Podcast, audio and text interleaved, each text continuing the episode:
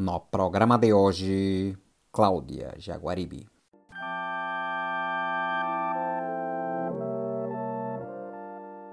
Bom dia, boa tarde, boa noite. Eu sou Gabriel Cabral e hoje eu tenho o prazer de receber minha última chefe, Cláudia Jaguaribe. Muito obrigado por aceitar o convite, Cláudia. Ah, obrigada a você, Gabriel. Vai ser um prazer. Bom, antes de mais nada, eu quero avisar os novos ouvintes e lembrar quem já está acompanhando que toda sexta-feira, por volta do horário do almoço, tem um novo programa e que você pode expandir a sua experiência de ouvir esse episódio acessando o post referente a ele no meu blog, gabrielcabral.com.br blog. Lá você vai ter links para os trabalhos da Cláudia, referências que a gente venha a citar aqui nessa conversa e também tem um espaço para você deixar o seu comentário e dar continuidade a esse papo. Bem, estou aqui então com a Cláudia Jaguaribe, um dos mais importantes nomes das artes visuais no Brasil, mas também com amplo reconhecimento internacional. Ela tem mais de 15 livros publicados e dezenas de exposições individuais e coletivas. Então, já quero deixar o convite para que você acesse ao trabalho dela pelo site claudiajaguaribe.com.br, que eu tenho certeza que mesmo para quem já tem familiaridade com o trabalho, vai ter muitas coisas que nunca viu. Primeiro porque justamente é um trabalho longo e segundo porque ela não para. É, só para vocês terem uma noção, nesse período que eu trabalhei com a Cláudia ano passado, em sete meses, ajudei ela a desenvolver duas exposições, dois livros, fora a participação dela em feiras, congressos, festivais ou atendendo a pedidos né, para publicações e feiras de arte, para qual ela desenvolveu novos trabalhos sobre demanda. Cláudia, você é uma trabalhadora incansável que não para de pensar nos seus processos e ter ideias? Eu acho que sou. Acho que é uma coisa que está. Eu sou uma pessoa muito ativa em todos os sentidos. Eu sou uma pessoa que, é, enfim, eu tenho energia. Então, o trabalho para mim, ele não me cansa. É uma coisa assim que quanto mais eu faço, mais instigada eu fico. Então, tem horas que é frustrante, tem horas que não dá certo, tem horas que é difícil, momentos que você planeja e não sai. Mas enfim, mas isso faz parte do processo. Eu sou muito interessada no próprio processo. Então, trabalhar para mim é poder desenvolver o pensamento e tal. Sou muito plugada mesmo.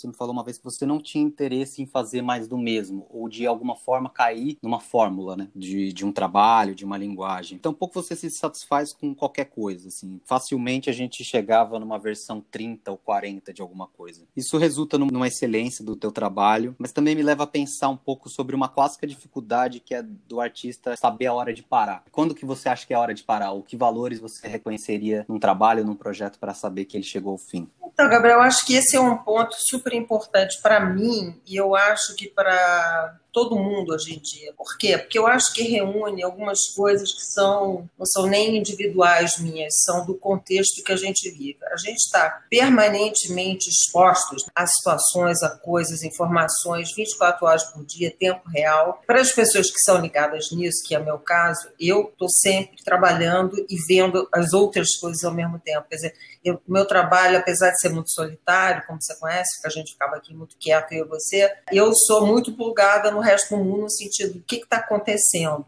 mesmo que aqui dentro seja só eu. Então, eu acho que o que, que acontece? Eu não tenho aquela postura que eu diria do, do artista mais tradicional, que tem um tema e aí se volta para dentro e fica aprofundando aquele tema dentro de si e aquilo alguma hora sai. Não, eu estou permanentemente interagindo entre o meu tema e o mundo acontecendo. Então, eu acho que até o fato de ter tantas versões, tantas possibilidades, tantas camadas para o trabalho faz com que seja, para mim, seja difícil esse momento parar, porque eu acredito que todo trabalho rico pode conter muitas leituras. Então, várias vezes de um mesmo trabalho, eu consigo ver, digamos, duas, três opções que poderiam ser interessantes. Então, chegar ao momento definitivo que eu digo, essa é a versão mais interessante, isso é de fato o que me interessa fazer, é árduo. Para mim é bem árduo, porque é isso, estou sempre levando em considerações novas opções. E como eu sou muito interessada também em pesquisa de material, em inovação de materiais, é, na medida que eles vão se tornando viáveis para mim, porque às vezes eu começo um trabalho, digamos assim, a produção daquele trabalho no formato, sei lá, digamos, de azulejo, não era possível no momento que eu comecei. Então eu fui me encaminhando por alguma coisa que não era mais azulejo. Aí no meio do caminho, por alguma razão, a produção do azulejo se viabiliza.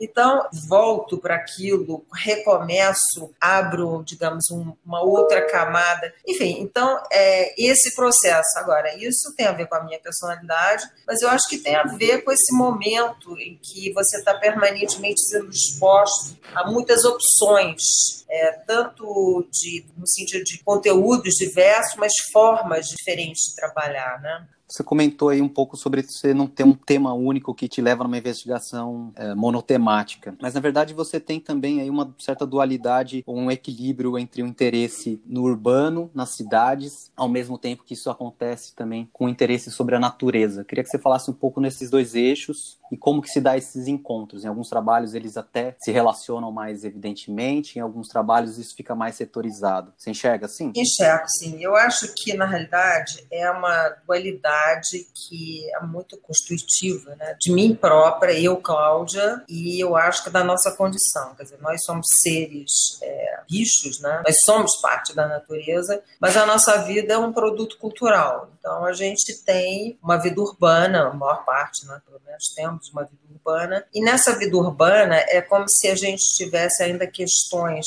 que a gente olha para trás com uma certa nostalgia de uma, uma vida natural, digamos assim, de uma vida em que a, gente possa ser, se sentir de certa forma mais livre. Ao mesmo tempo, a gente tem completa consciência de que até a forma como a gente olha a natureza é um produto da nossa, da nossa época, quer dizer, cada um formata uma visão da natureza de acordo com a época que vive. Basta você olhar é, pinturas, digamos assim, de paisagem que existem desde sempre, quer dizer, o que é a paisagem para um, como é que essa paisagem é traduzida em outro século. Então, enfim, a paisagem, a natureza traduzida por um contexto cultural. Então, assim, a, o encontro dessas duas coisas, quer dizer, a natureza por um lado, o contexto cultural, que na realidade se traduz fisicamente na questão urbana, é um encontro que eu acho fascinante, porque a gente está sempre mudando, sempre evoluindo, inclusive do ponto de vista do, do quão natural nós somos. Né? Quer dizer, a gente cada vez mais fala de inteligência artificial, a gente cada vez mais se familiariza com formas tecnológicas de comunicação não são mais as formas, digamos, tradicionais que a gente tinha. Bom, essa pandemia escancarou isso, né? Quer dizer, as pessoas estão até com medo é, físico de encontrar com outras pessoas, não só por causa do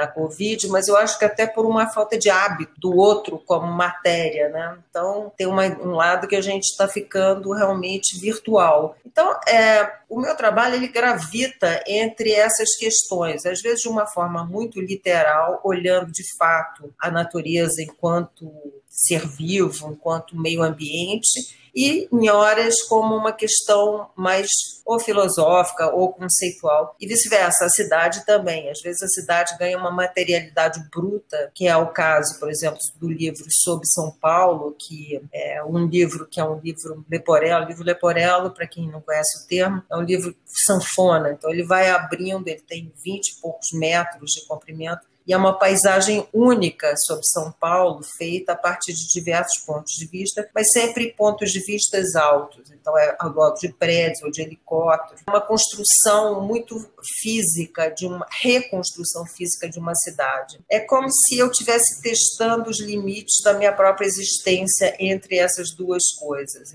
de um lado, é essa coisa de que nós temos ainda uma fisicalidade que se traduz numa mortalidade, certo? Nós somos mortais, nós somos finitos, nós temos uma capacidade X de fazer coisas, pensar coisas, sentir coisas. E outro lado é essa coisa que é a imaginação, junto com a tecnologia, junto com essa expansão da rede, que vai abrindo campos infinitos de conhecimento, de conversas e possibilidades. De fato, é, é esses dois assuntos, eles se interligam. Não é nunca só um ou outro. Um sempre está junto do outro de alguma forma. O meu último trabalho que mostrei em Brasília, na galeria da Selma Albuquerque, em Brasília, a galeria tem um outro nome, chama Casa Albuquerque, uma parte desse trabalho, numa exposição que abriu logo no começo dessa pandemia e logo teve fechar e que reabriu agora. É uma, uma dobradinha minha com a Marianita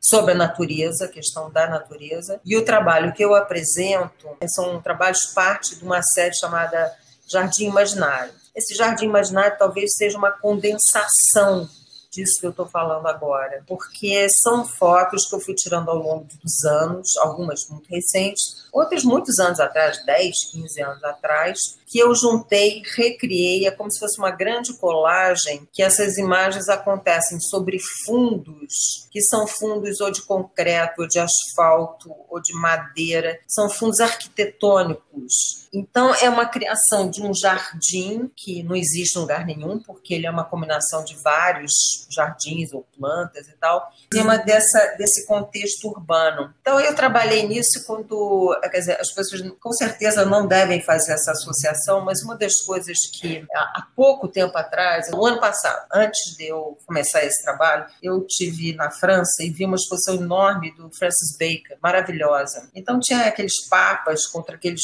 fundos neutros, aquelas figuras retorcidas contra aqueles fundos neutros, aquela coisa daquele fundo que gerava uma abstração para uma figura no primeiro plano retorcida, enfim, torturada, tal, ficou na minha cabeça. Quer dizer, eu já conhecia muito o trabalho do Freud, mas vendo ali em pessoa, Freud não, olha, é do Bacon, vendo ali na. Freud explica, né? Essa associação.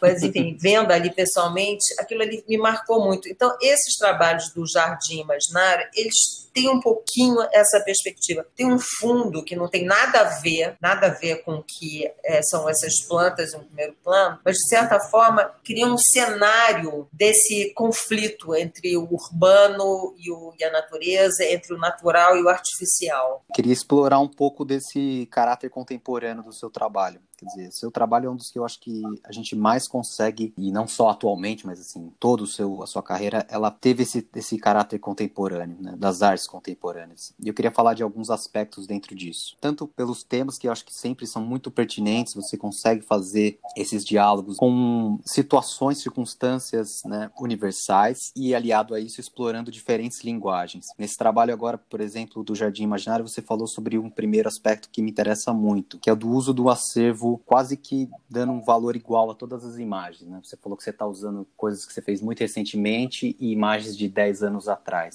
Como se dá esse esse uso do teu acervo? Esse uso é cada vez assim, é, eu diria cada vez até mais frequente, porque, bom, fora o fato que agora a gente está três meses trancado, o fato de sair na rua para fotografar, quer dizer, foi se tornando uma coisa complexa, porque, primeiro, pela rejeição das pessoas em serem fotografadas, segundo, por questões mesmo de segurança, terceiro, porque tem uma espécie de repetição desse processo de fotografar que às vezes me incomodava. Então, o que, que acontece? Eu tenho alguns, algumas coisas que eu gosto de fotografar e que, independente de ter uma razão ou não para estar tá fazendo aquilo, eu fotografo. Então, a arquitetura e a natureza são duas coisas que, ao longo da minha vida, eu sempre fotografei por ou porque achava bonito, porque achava interessante, ou porque já tinha na cabeça a ideia de um banco de imagens. Então, o que, que acontece quando você faz um banco de imagens assim desse tipo? Ele funciona no sentido inverso da fotografia clássica. A fotografia clássica é a fotografia do momento, é a fotografia da composição ali na hora, é você ir atrás de um sujeito que você quer enquadrar,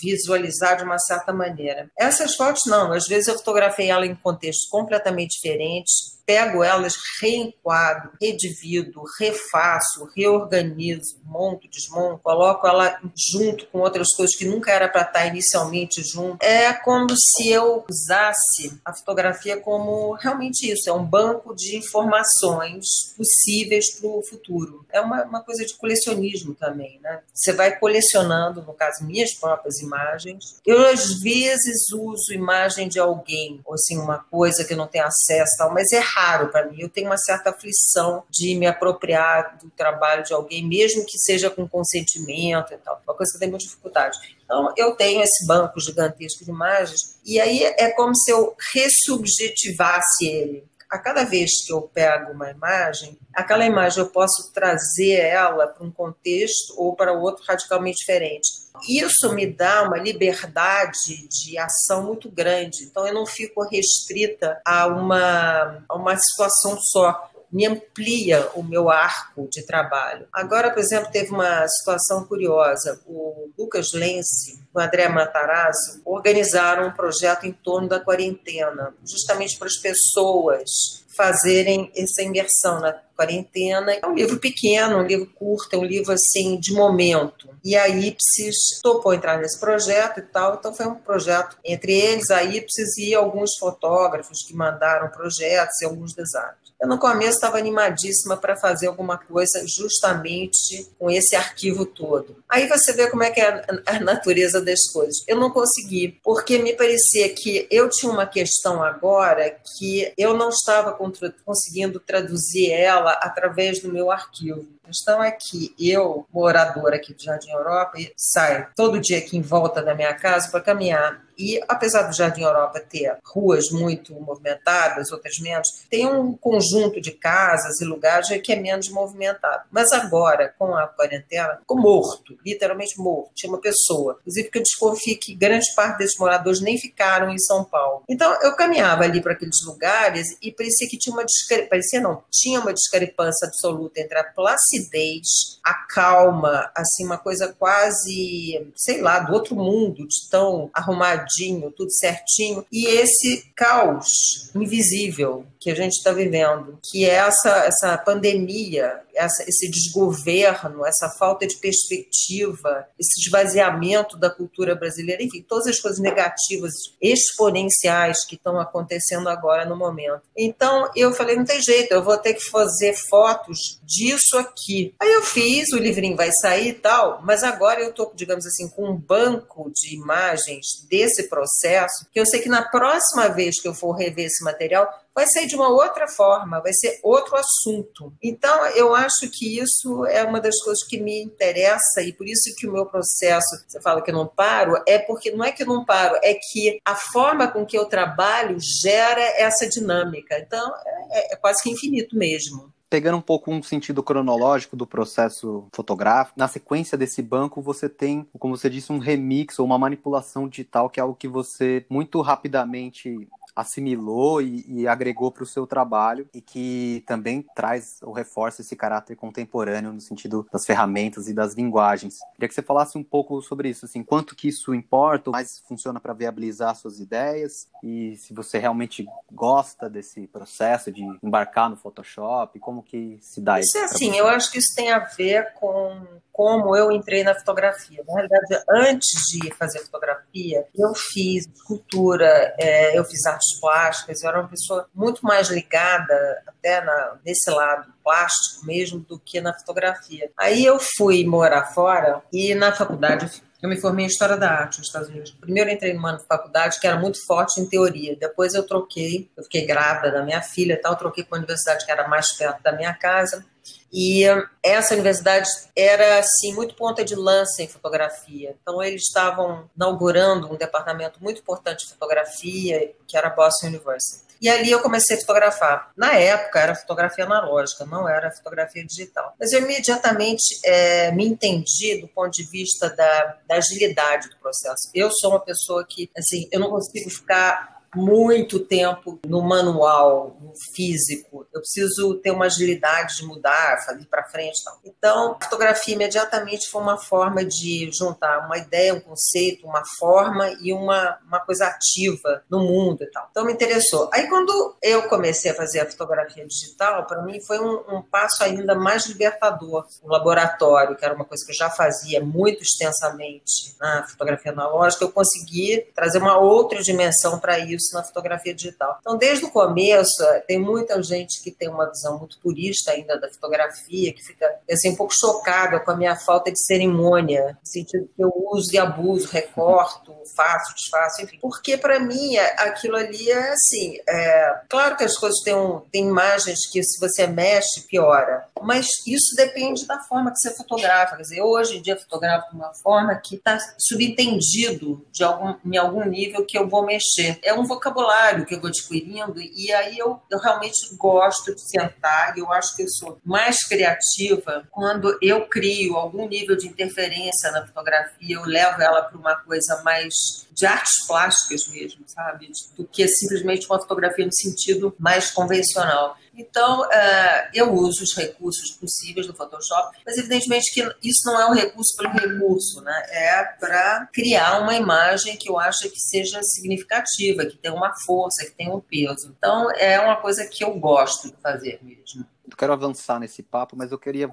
dar uns dois passos para trás aí nesse fotografar. Você falou algo que me lembrou outro, outra conversa nossa. Você falou que as suas fotos elas já são feitas quase que assumindo que elas vão passar por essa manipulação de alguma ordem. E eu me lembro de um dia você me falar sobre um jeito que o Gittilen fotografa, não sei se é mais ou menos por aí também, mas que é uma coisa, um olhar quase sem um foco determinado, assim, não sei se era bem por aí. Você lembra dessa conversa ou de como que você enxerga a fotografia do Gui? Olha, você o, tem esse paralelo? O Keith Tillings, para mim, ele faz a fotografia, entre aspas, documental, mas que tem uma. Eu acho que a graça é que ele tem uma sofisticação plástica muito impressionante. Então, primeira vez que eu vi um trabalho dele, eu fui num. Eu estava né, nessa época fazendo um trabalho de fotografia em Roma. E aí eu, eu encontrei com o editor dele e ele me mostrou um livro do Guy Tillings e o, o, livro inteiro era um livro também, Leporel, desse livro que você vai abrindo, e ele tinha uma cor um livro inteiro. Eu falei, como é possível? Alguém faz um livro inteiro na África, viajando daqui para lá, da lá para cá e tal, e o livro tem toda uma cor. É como se fosse uma tela única impressa em várias imagens. E aquilo ali me impressionou muito, porque foi assim, uma das primeiras vezes que eu vi um tratamento da fotografia que, apesar da imagem ser uma imagem de cunho documental, tinha uma visão de artes visuais muito forte ali. Então tinha uma, uma dominância, ele dominava a cena por conta da, do tratamento que ele dava aquelas imagens. Então imagens de natureza muito distintas criavam assim uma é isso como se fosse uma enorme tela composta de mil imagens. Então esse tipo de recurso não é um recurso do Photoshop no sentido específico do Photoshop, é um recurso de conceito e você usa certo ferramentas do Photoshop para traduzir isso. Então, é nesse sentido que eu trabalho também. Quer dizer, não é que eu fico fazendo um laboratório de possibilidades do Photoshop. Eu tenho um conceito, tenho um trabalho que também eu vou apresentar dentro de pouco tempo, que chama Flor no Asfalto, que é um trabalho derivado desses jardins imaginários jardim imaginário são coisas maiores. Esses são quase como se fossem detalhes e o que é asfalto, o que é planta, o que é natureza, o que, que não é natureza se confunde. Então tem uma espécie de metamorfose dentro desse trabalho. Isso não veio do nada e assim, ah, agora eu vou inventar isso. Não, isso é um processo que vem vindo de eu fotografar a natureza há muitos anos, de você ter essa vivência urbana dessa natureza intrincada dentro do asfalto, ela se mistura misturando e, de certa forma, ganhando uma característica que ela não teria se obviamente estivesse na natureza pura e simples. Então, eu vou usando os recursos, de certa forma, para é, acentuar essas características desses pensamentos. Né? Então, é, assim, eu, em geral, gosto muito pouco de fotografia que tem efeitos assim muito evidentes. Não é a questão do efeito, é uma questão de linguagem. Né? Você desenvolver uma linguagem, um conceito a partir da, daquela linguagem. Né? E aí, avançando nessa ideia do processo, queria que você falasse da importância da escultura, do objeto 3D, né? Dessa realização das suas obras num campo que expande a fotografia bidimensional. Então, isso é outra coisa que sempre me interessou muito e eu fui desenvolvendo isso de várias formas. Primeiro, era raras vezes eu, as minhas fotos mesmo que seja uma foto plana, bidimensional, elas têm aquelas dimensões tradicionais. Então elas podiam ser ou mais largas, ou mais estreitas, ou bem compridas, ou muito finas, enfim. Eu já trabalhei bastante com formato já no sentido da bidimensionalidade. Bom, aí, dito isso, é, eu comecei a usar a moldura como parte do, da linguagem do trabalho. Muitos trabalhos meus, muitos anos, já carregam isso. Quer dizer, em vez da moldura ser, ah, tanto faz, você troca essa moldura por outra. Não, não tanto faz. Essa moldura, ela é, de certa forma, faz parte da integralidade da imagem. Quando você olha aquela imagem, aquela moldura tá, tá dentro daquilo. Então, por exemplo, uma, uma série super antiga minha, eu, eu sempre esqueço as datas, mas tem, sei lá, 15 anos, isso mais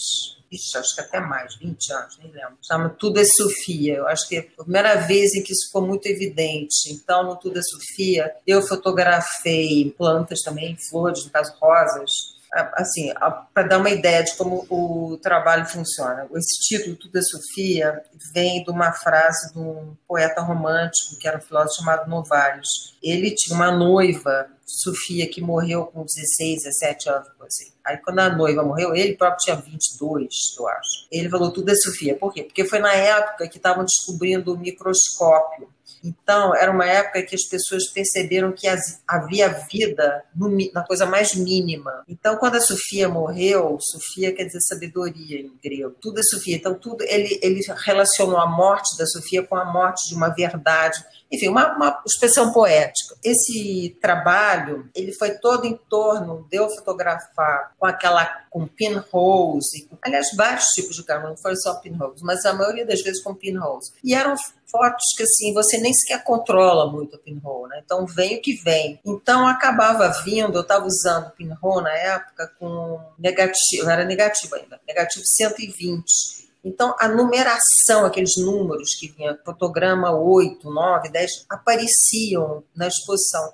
Então, isso foi incorporado na própria imagem, que por sua vez é, tinha muito azul. Aí eu usei umas molduras azuis, igual o azul que tinha no, na própria imagem. Então, enfim, uma coisa foi levando a outra, foi levando a outra, e aí fiz painéis gigantescos, tipo é, colagens gigantes na parede, e essas fotos sobre isso. Então, você já não sabia o que, que era fundo, o que, que era frente, o que, que era figura, o que, que era imagem, enfim. Então, esse processo processo vem vindo há muitos anos, e aí, de acordo com as possibilidades técnicas né, que eu fui vendo, eu fui conseguindo traduzir isso cada vez em formatos mais tridimensionais mesmos. Então, eu voltei um pouco para a escultura que eu fiz, sei lá, 30 anos atrás.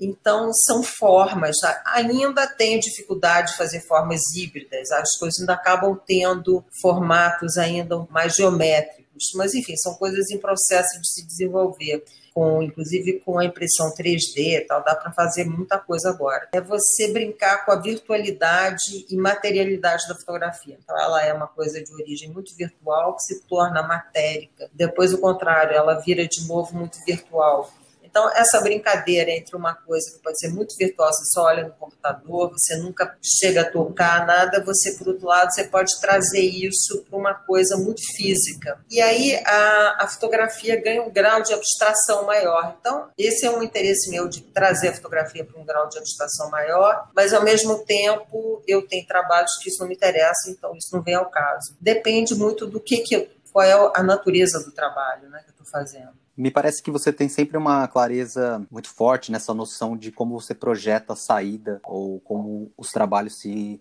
se concretizam. Você estava falando agora de alguns exemplos dispositivos e você também tem uma, uma lista enorme já de livros. Quando que você entende que é melhor fazer um livro ou que é melhor fazer uma exposição? Você gosta mais de alguma dessas saídas ou você entende que elas só são vertentes diferentes? Tem alguns trabalhos que, obviamente, também tem, tem as duas versões e elas não são iguais. Queria que você falasse um pouco sobre esses dois campos de concretização. Isso, isso é bem interessante. Quer dizer, eu durante já nem sei mais, seis, sete anos atrás, o Iatan Canabava, eu e o Cláudio Carreiras, nós fundamos a editora Madalena. Né? Na época, como é que foi que nasceu isso? Justamente por causa da necessidade de um trabalho que eu estava fazendo. Eu já era companheira do Iatan e do Claudio por causa do Paraty Foco, era do membro lá do Conselho do Paraty Foco, então eu acompanhava muito de perto desenvolvimento das coisas. E eu via que tinha uma produção enorme de fotografias, de material e tal, que era feito todo ano para o Paraty em Foco, é que ele ficava meio perdido. E na época no Brasil se tinha a COSAC Naif e ponto. Você não tinha mais ninguém fazendo livros de fotografia, porque a Companhia das Letras, eu até tenho um livro pela Companhia das Letras, mas é uma exceção, não é uma linha que ela desenvolveu. E a COSAC, em certo momento, fechou, né? Depois disso, a partir da editora Madalena, que começaram a surgir bastante opções aí interessantes no mercado. Mas enfim, então como que a coisa aconteceu? Para dar um exemplo nesse trabalho, já ganho um prêmio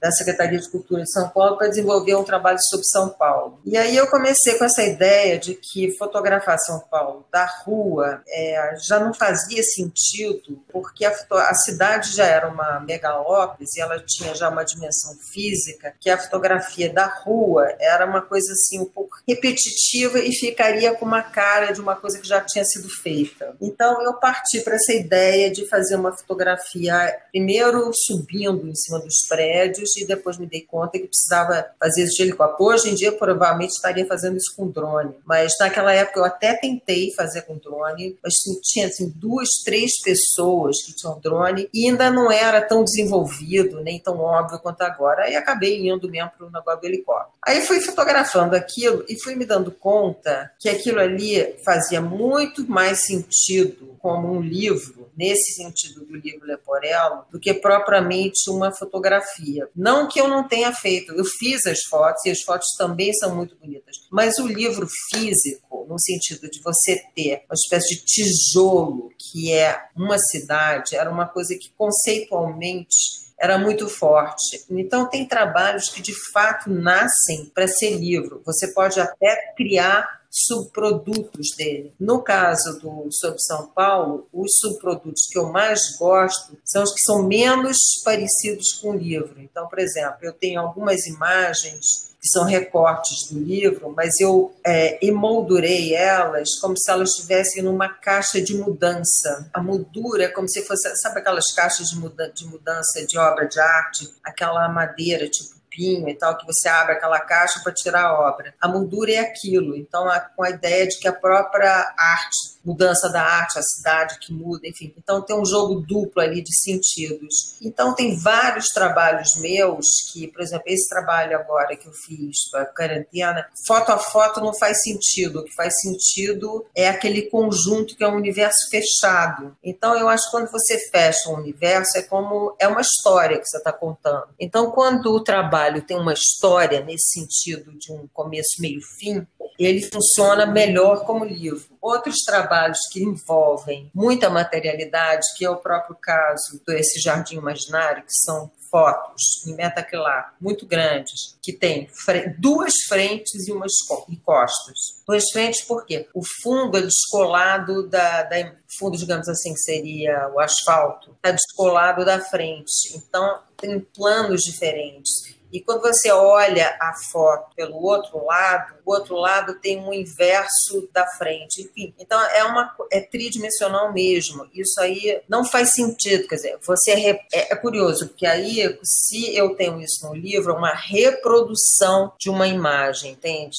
De uma obra. É diferente do livro sobre São Paulo, que ele em si é uma obra. Então, é, quando eu que se acaso eu fizer um livro ou uma enfim, publicação qualquer com esse trabalho de Jardim Imaginário, ele não é idêntico à própria foto, ele não reproduz exatamente o que é a foto, ele é uma simplificação daquela obra. Já no livro sobre São Paulo, não. Ele é uma obra. É tanto uma obra que esse trabalho já foi exposto na Victoria Albert Museum, é, em Xangai, em Guangzhou, em Lianzhou, em vários lugares na China, o livro, porque as pessoas querem esse impacto do livro. Abrem um livro e o livro vira a própria obra. Então é uma diferença muito evidente para quem conhece o que é um fotolivro, um livro de fotografias onde você está reproduzindo obras e um livro de fotografia que é conceitualmente uma obra. E eu, assim, dependendo da natureza do trabalho, é isso que eu gosto de fazer. Por exemplo, uma das coisas que eu gostaria de fazer muito, mas que eu tenho, assim, muita dificuldade do recorte, enfim, é uma coisa que alguma hora eu vou conseguir fechar, é exatamente pegar os anos e anos e anos que eu tenho fotografia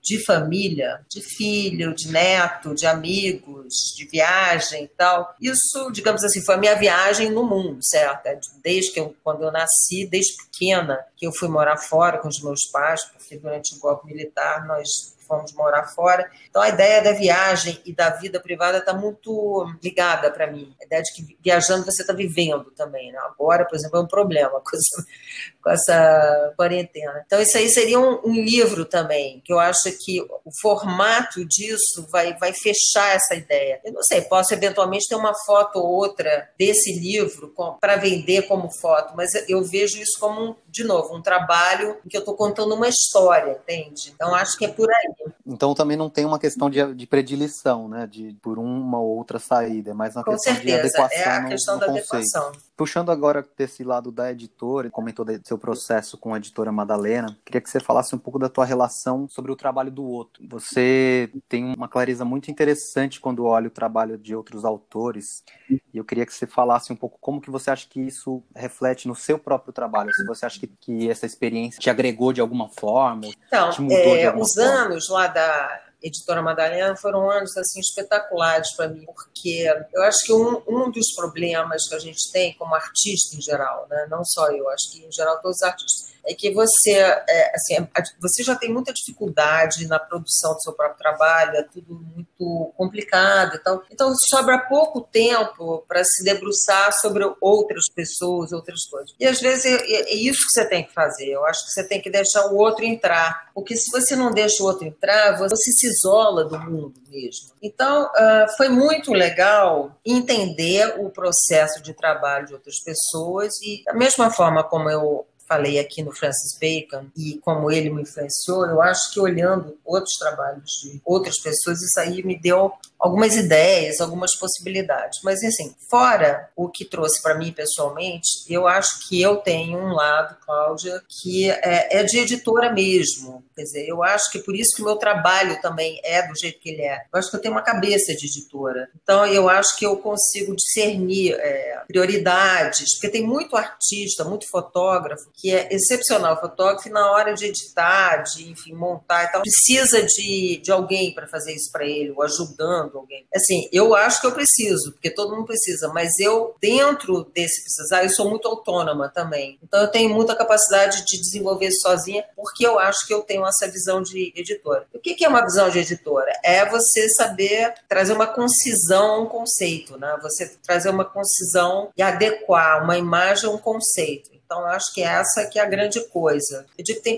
trabalhos amarrados e trabalhos desamarrados. Os trabalhos amarrados são pessoas que têm assim uma precisão no olhar e tem uma metodologia ao trabalhar que ele tem um caminho a priori e ele vai consolidando aquele caminho. E tem pessoas um pouco desamarradas. Eu talvez seja até uma dessas desamarradas, porque às vezes eu vou trilhando várias coisas e só ao longo do processo de trabalhar com a imagem é que a, a história vai se fechando. Então, observar esse processo das pessoas é também muito enriquecedor do ponto de vista de você criar métodos de trabalho, você criar categorias, enfim, você saber priorizar uma coisa ou outra. Então, tudo está muito interconectado. E agora, quer dizer, falando em editora, o que eu acho, quer dizer, uma vez que eu saí da editora Madalena, eu agora eu próprio tenho a editora Tui, que é uma microeditora, na verdade, por enquanto, eu só estou fazendo coisas muito pessoais, porque eu não estava conseguindo conciliar o tempo necessário para o meu próprio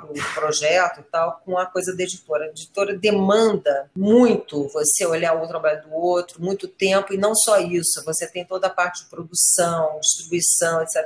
E eu agora considero que talvez seja a hora de rever esses processos também das editoras de trabalho e pensar em outros formatos, dado o fato de que é inevitável essa cada vez mais essa, apesar de que o livro de fotografia é um objeto de desejo em si, tentar pensar mais no livro da fotografia de uma forma na internet mesmo, sabe? Uma coisa menos física e uma coisa que possa ter uma vida pouco diferenciada. Não sei, é uma coisa que eu estou pensando muito agora em como desenvolver projetos, começar com projetos meus, que eu possa ter um produto final, que é um produto fotográfico físico, mas que ele tenha algum nível de interatividade maior com o público, porque eu acho que a gente está caminhando para isso e precisa entender como é que isso vai funcionar. Eu concordo completamente, porque a gente vive nesse mundo muito digital e muitas vezes não pensa em qual seria essa versão uh, online, né, ou digital, de, de dar essa saída para ele. Assim como ele pode ter versões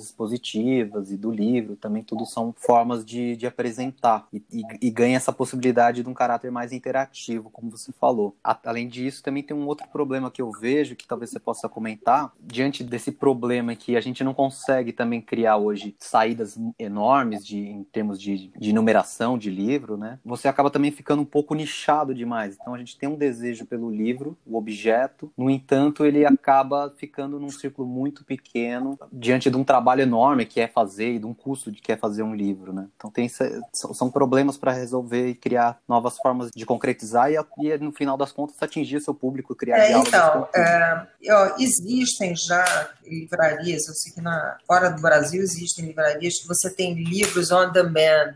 Então você tem lá sei lá.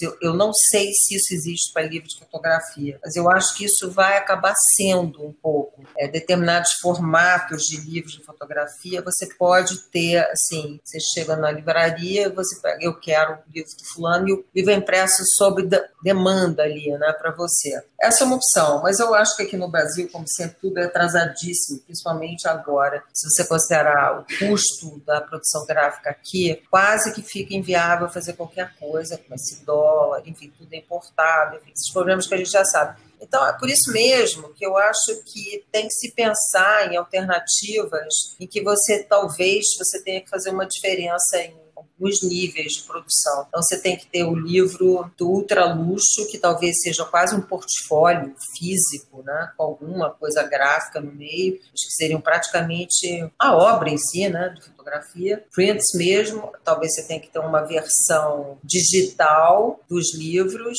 e uma versão internet, porque é muito difícil a questão da distribuição. O problema é o seguinte, é que agora a gente está experimentando isso, eu pelo menos estou sentindo isso muito claramente o fato de a gente estar em quarentena e estar muito fechado em casa, você obrigatoriamente tem que ficar na internet muito mais do que você, eu, pelo menos, ficaria. Porque eu gosto de estar na rua, eu gosto de estar vendo gente, eu gosto de sair, enfim, não, por mim não fico trancada 24 horas por dia mesmo. Dadas as circunstâncias, a gente está obrigado. Aí o que, que acontece? A interface é sempre a mesma, é sempre o computador. Então, você começa a não prestar atenção, você começa a passar batido, porque você pode estar sendo apresentado a um trabalho espetacular ou mais ou menos, você tem um cansaço daquela interface única. Então, eu acho que o livro físico nunca vai morrer por causa disso, porque esse essa interface da internet cansa, mas ao mesmo tempo você tem que ter uma forma de viabilizar ele economicamente, que no momento está muito complicado. Mas assim, o que ficou claro para mim é que você não pode ter uma só forma de interface, porque você enjoa. Então, você vê livro, você ouvir música, você vê televisão, é, você conversar com as pessoas, fazer aula, tudo pela tela do computador, é um negócio empobrecedor para burro, do ponto de vista da, da sensibilidade humana, porque a sensibilidade humana, você tem tempos diferentes, você precisa camadas de absorção diferentes.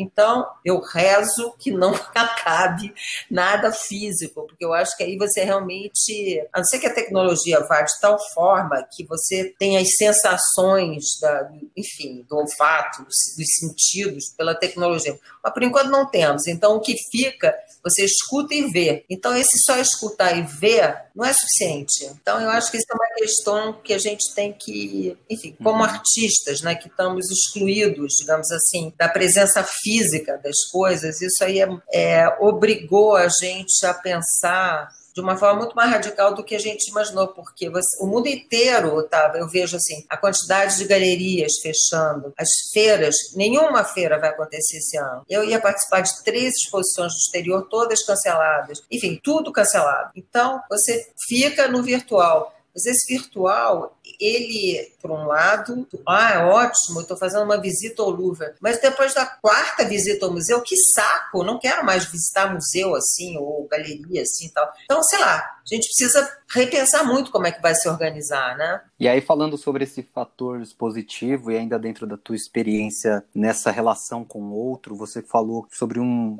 um perfil muito de editora que você tem, mas esse perfil ele também se dá na curadora.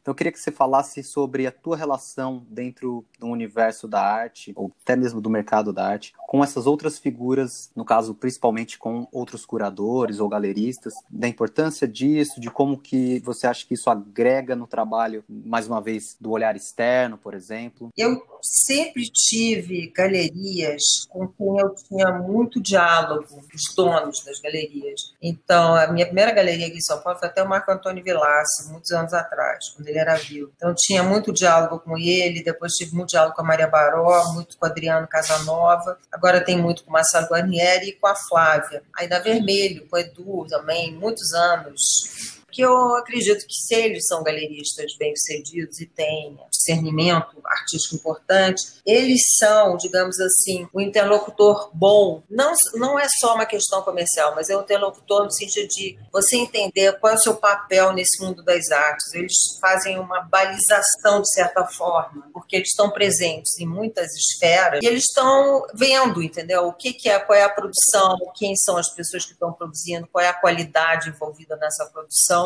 Então, eles ajudam muito a balizar a produção. E o artista, querendo ou não, por mais comunicativo, enturmado, o que for, é um trabalho solitário, é um trabalho que é profundamente subjetivo. Então, o resultado daquilo é muito mais em função da sua capacidade de aquilo ganhar um peso né, no mundo. Eles são um pouco, talvez, a balança disso. Né? Acho que você ter um bom galerista e ter um uma boa capacidade de comunicação, no sentido de troca mesmo. Por exemplo, o Marcelo Guarnieri, ele tem uma coisa muito interessante, ele é arquiteto né, de formação, ele tem uma capacidade de visualizar um projeto artístico, uma instalação, uma forma de montagem tal, que ajuda muito. O Adriano é mais jovem, tem uma, uma agilidade, está conectado num, num determinado universo, então também te leva para ali. A Flávia, por outro lado, tem uma experiência em outras áreas. Enfim, cada um tem uma experiência num canto e aquilo ali é muito agregador para mim. Em relação aos,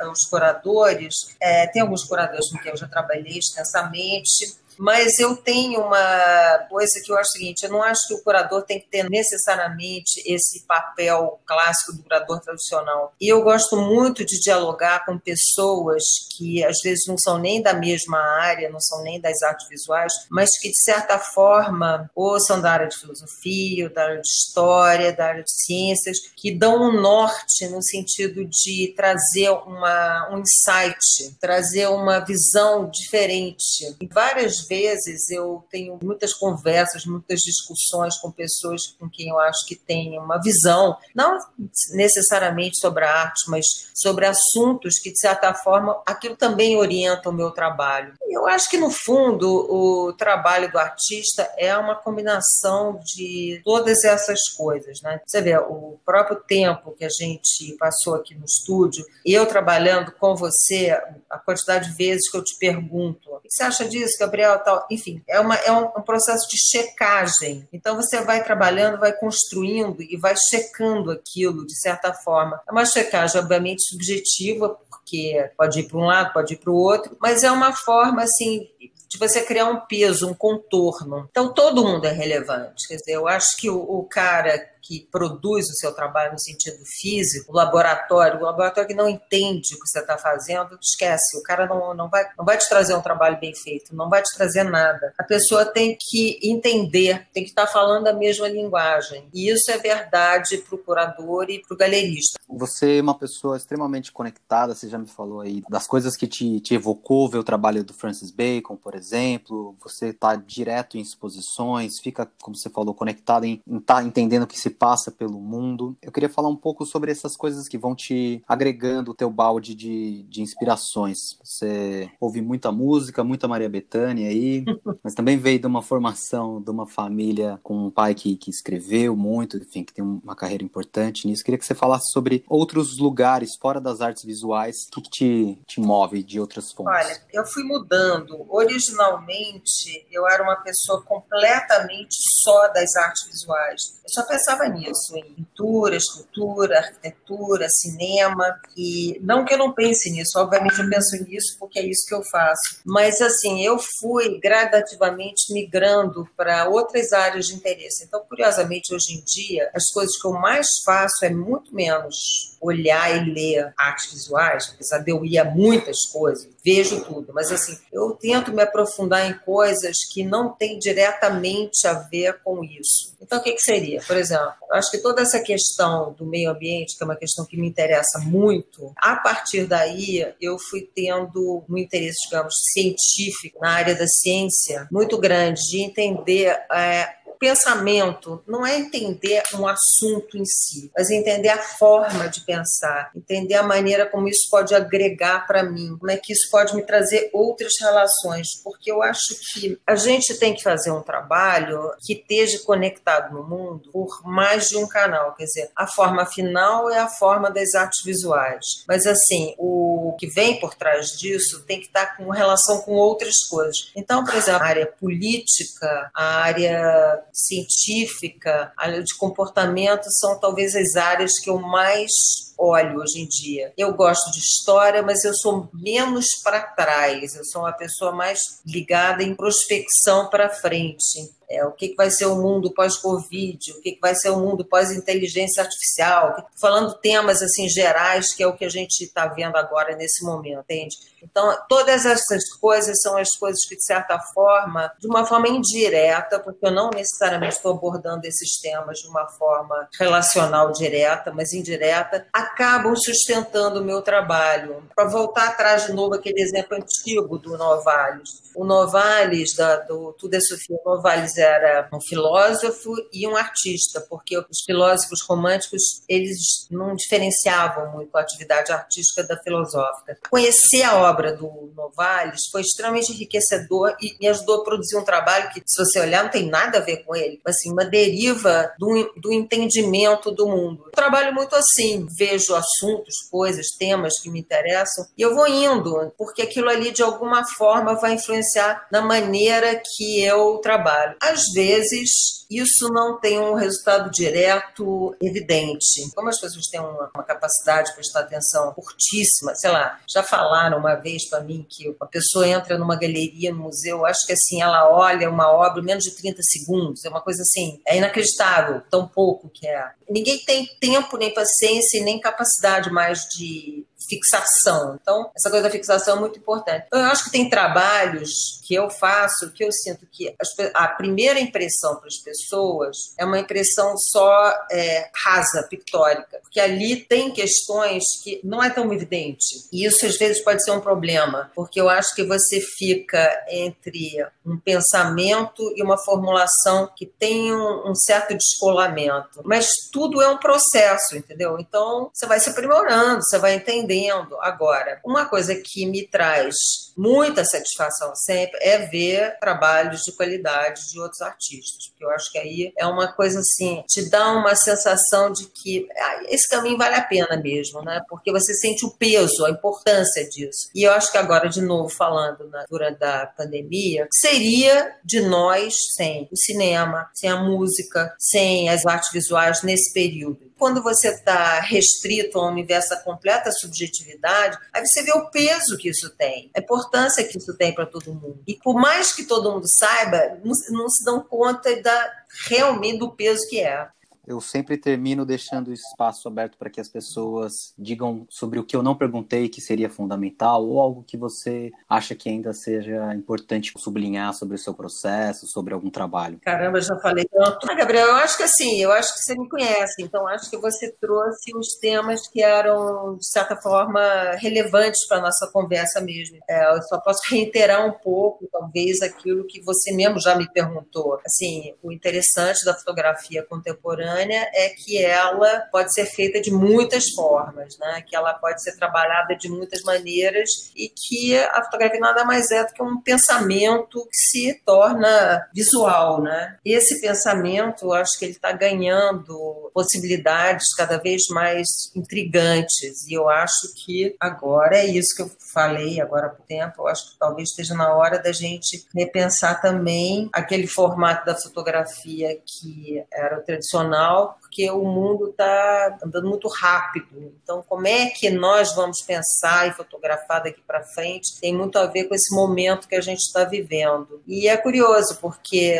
para mim, que sou uma pessoa que originei na fotografia analógica, via fotografia digital, eu tenho certeza que nos próximos anos eu vou ver uma outra coisa, que ainda não sei o que, que é, mas que vai ser uma outra forma de fotografar, integrando outras coisas. Eu tenho certeza que isso vai acontecer. Só quero ver quanto, se eu vou ter condições de usar isso como eu gostaria. Mas enfim, eu acho que é isso. E super obrigada pela conversa longa.